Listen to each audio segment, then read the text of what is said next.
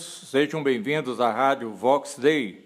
Hoje nós vamos refletir sobre a lógica da vida eterna.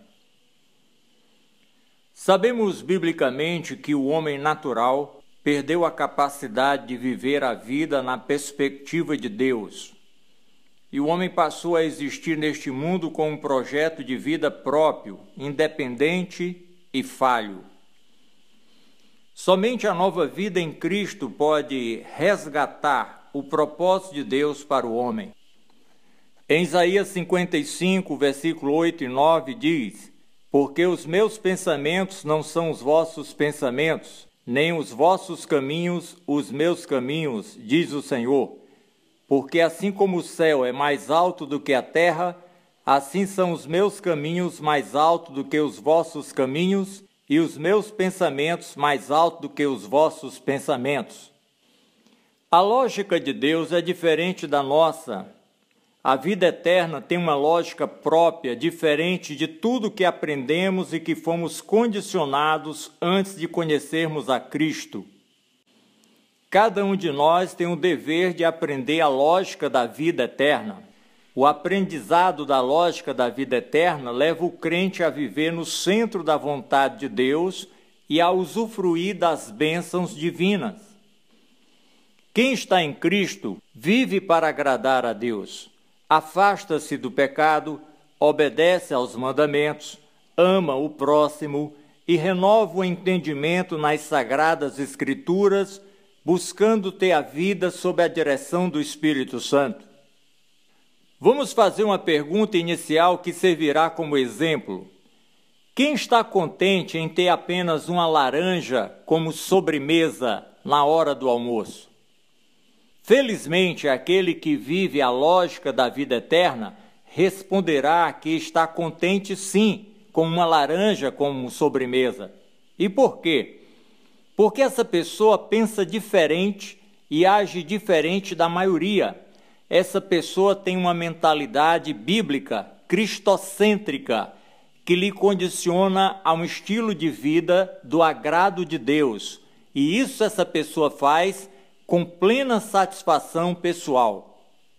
Certamente essa pessoa crê no que diz 1 Timóteo capítulo 6, versículo 8: Tendo, porém, alimento e vestuário, estejamos com isso contentes. Aquele que vive a lógica da vida eterna pensa e age diferente da lógica natural dos homens. Não esqueça, a vida eterna tem uma lógica própria e o seu aprendizado leva o crente a usufruir as bênçãos de Deus. Vejamos alguns exemplos bíblicos para você entender melhor. Atos 20 e 35. Veja a lógica de Deus. Mais bem-aventurado é dar do que receber. A nossa lógica é diferente. 1 Pedro 4,2 Mas que no tempo que ainda vos resta na carne, não continueis a viver para os desejos dos homens, mas para a vontade de Deus. A nossa lógica é diferente. Mateus 6,33 mas buscai primeiro o seu reino e a sua justiça, e todas essas coisas vos serão acrescentadas. Nós pensamos diferente. O que diz Romanos 12, 14: Abençoai aos que vos perseguem, abençoai e não amaldiçoeis. É o que diz a Bíblia. Nós fazemos diferente, porque nós pensamos diferente, a nossa lógica é diferente. Nós queremos vingança, nós queremos prosperar, nós queremos avançar, nós queremos fazer conforme a nossa própria cabeça. Quem, na lógica dos homens, vai cumprir 1 Timóteo 6,18, que diz: pratique o bem, que se enriqueçam de boas obras, que sejam generosos e prontos a partilhar. Nós só queremos acumular, quem tem quer ter mais. A lógica da vida eterna é diferente da lógica do homem natural. Muito bem, amados irmãos. Então, se a vida eterna tem uma lógica própria, eu, como cristão, preciso conhecê-la para poder viver no centro da vontade de Deus e poder experimentar a boa, agradável e perfeita vontade de Deus, conforme nos diz Romanos 12, 2. Se a vida eterna tem uma lógica própria, eu, como cristão, preciso conhecê-la para viver intensamente o meu chamado divino até cumprir integralmente a missão que me foi entregue por Deus. Se a vida eterna tem uma lógica própria, como de fato tem, eu, na qualidade de cristão, preciso conhecê-la para adquirir a maturidade de Cristo. O que, que eu tenho que fazer?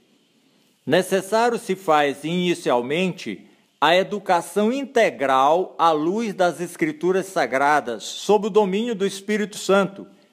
Isso no intuito de compreender e de viver a lógica da vida eterna.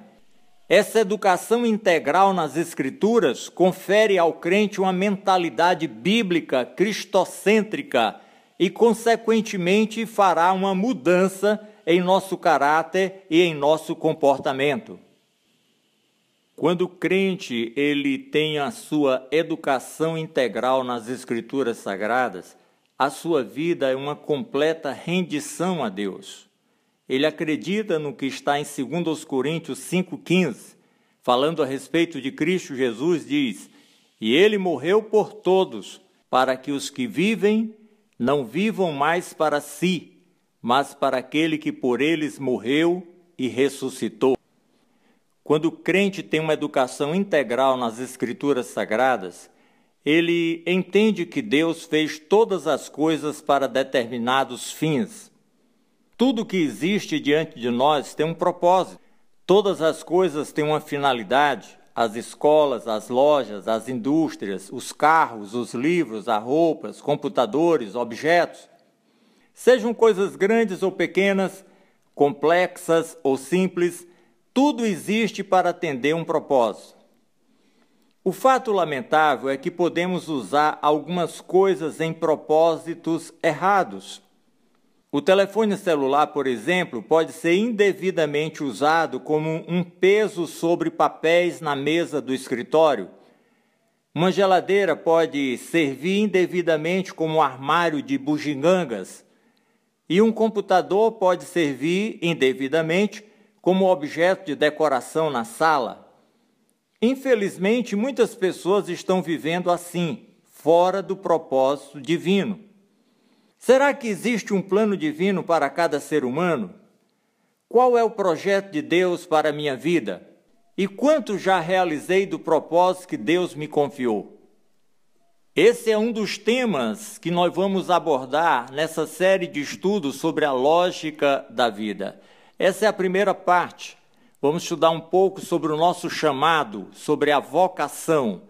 O conceito de vocação, irmãos, ele é profundo, tem um amplo sentido existencial e espiritual. O termo vem do latim vocare, que quer dizer chamado, um chamado que vem de Deus para o espírito do homem em processo de descoberta, aprendizagem e crescimento. O eterno Deus ele utiliza diferentes meios reveladores de seu propósito, as profecias, visões e sonhos revelados, entre outros. Seja qual for o instrumento da revelação divina, o chamado do Senhor sempre soará como uma graciosa voz inconfundível lá no íntimo do homem, despertando-lhe o senso de responsabilidade e o dever cristão para agir em algo determinado por Deus, em conformidade com a vontade divina. Lembre-se, os seres humanos foram criados por Deus com um propósito, essa é a lógica da vida eterna. Temos uma missão a cumprir, essa é a lógica da vida eterna. Sendo assim, o projeto de vida de um crente deve começar no discernir o mais cedo possível o seu chamado e, em seguida, reunir todos os esforços para cumprir a sua missão nesta terra. Volto então a perguntar: por que você existe? Qual a sua missão? 2 Timóteo capítulo 1, versículo 9 diz: que Deus nos salvou e chamou com uma santa vocação, não segundo as nossas obras, mas segundo o seu próprio propósito e graça que nos foi dada em Cristo Jesus antes dos tempos eternos. Jeremias capítulo 1, versículo 5 Antes que eu te formasse no ventre, te conheci, e antes que saísses da madre, te santifiquei, as nações te dei por profeta. Gálatas capítulo 1, versículo 15. Mas quando aprove a Deus que desde o ventre de minha mãe me separou e me chamou pela sua graça. Observe que há um chamado de Deus, há um propósito de Deus para cada um de nós antes mesmo de nós nascermos. Quando nós seguimos o nosso chamado, a vida passa a ter um sentido maior e o nosso trabalho vai ser prazeroso e frutífero, apesar das lutas e dificuldades comuns a todos que querem cumprir o seu chamado divino. Mas é importante você saber que o chamado divino é diferente dos projetos e aspirações comuns do homem natural. O chamado divino vem de Deus para o coração do homem, e na maioria das vezes ele manifesta-se de forma silenciosa, contínua e profundamente pessoal.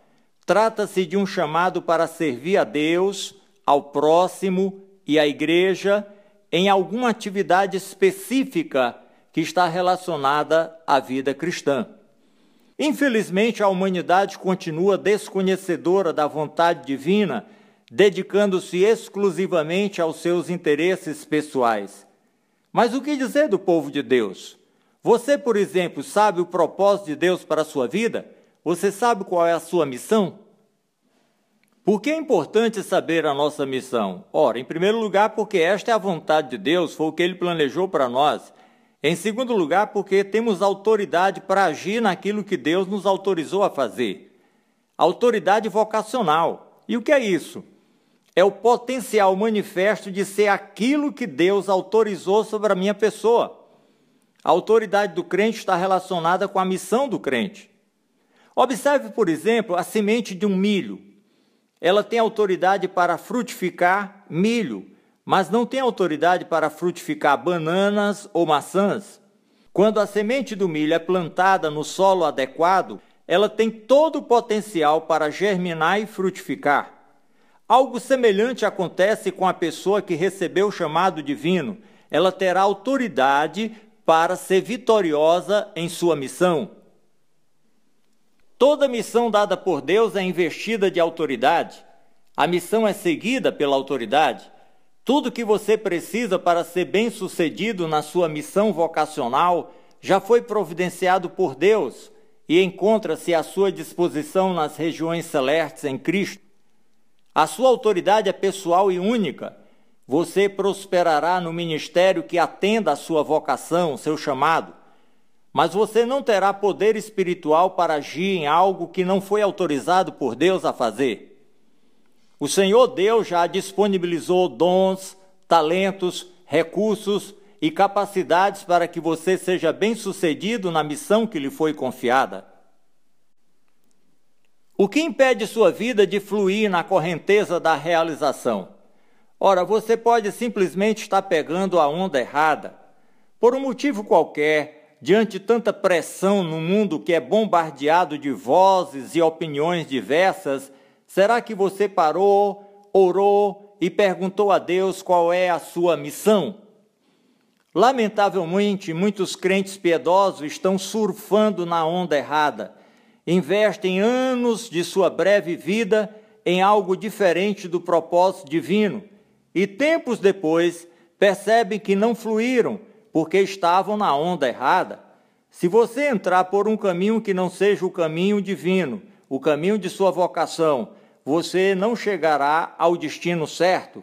Cedo ou tarde será cobertado pela decepção, o sofrimento e o sentimento de fracasso.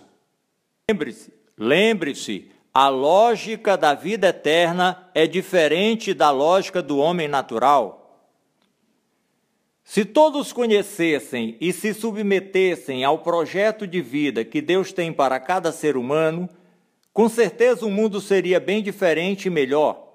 Haveria realização pessoal, frutificação ministerial, prazer pessoal e progresso para todos. A Bíblia diz em Efésios 5,17: Não sejais insensatos, mas procurai saber qual é a vontade do Senhor.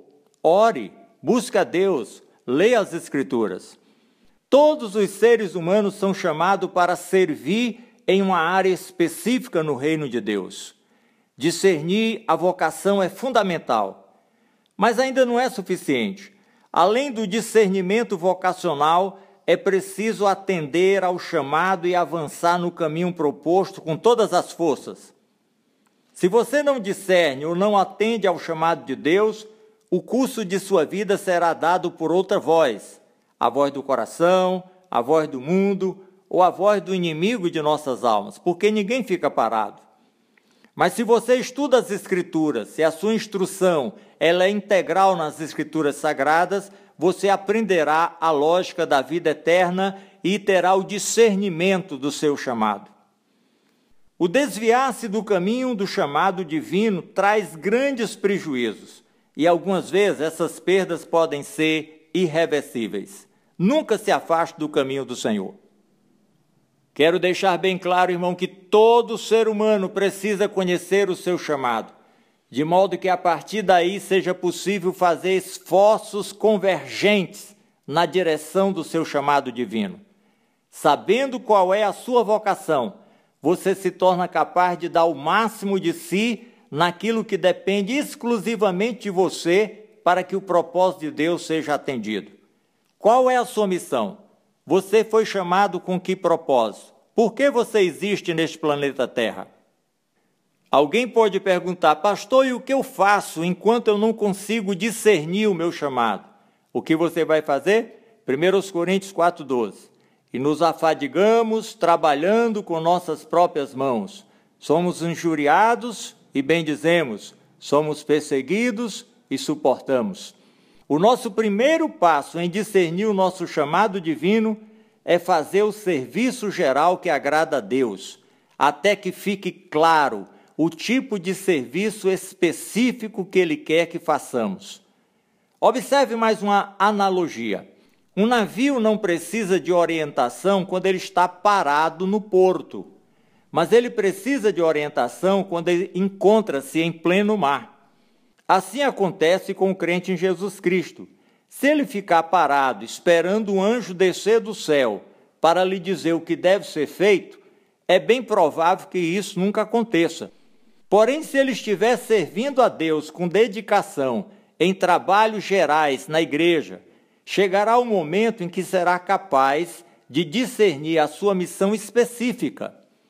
Lembre-se, os profetas no Antigo Testamento, eles tinham seus trabalhos pessoais quando foram chamados por Deus. E os apóstolos de Cristo no Novo Testamento também tinham seus trabalhos pessoais quando foram chamados por Cristo. Deus não costuma chamar pessoas ociosas para as missões específicas.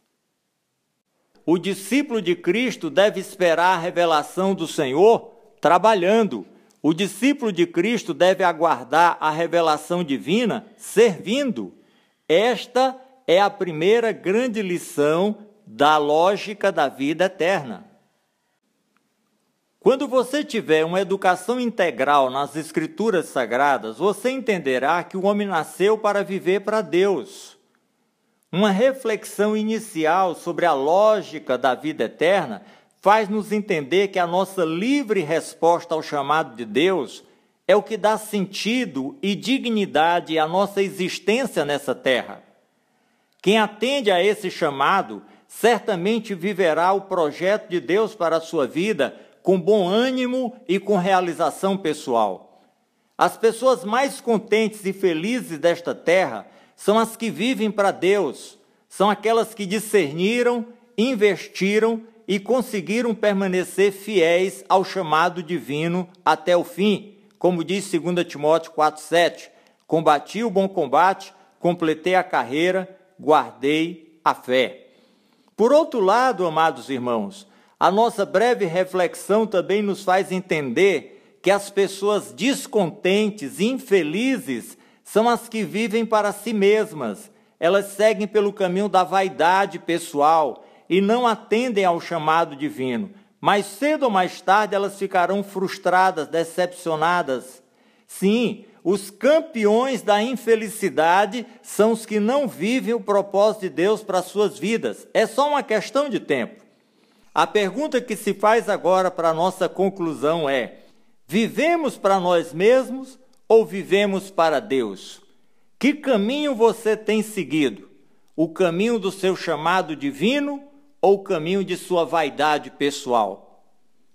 Pense nisso e que Deus nos abençoe rica e abundantemente. Amém.